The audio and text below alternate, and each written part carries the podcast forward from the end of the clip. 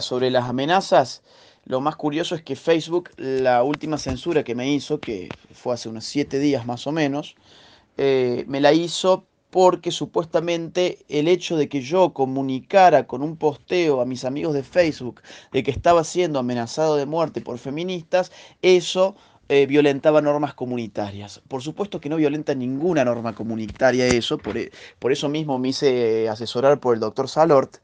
eh, no violenta ninguna norma comunitaria de ningún tipo. Eh,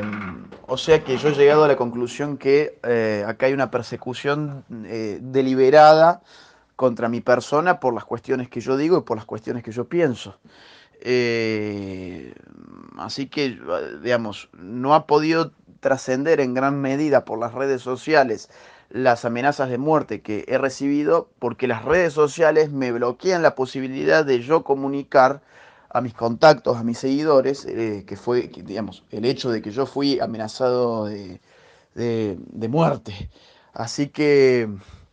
no ha trascendido porque las redes sociales han impedido que eso eh, trascienda.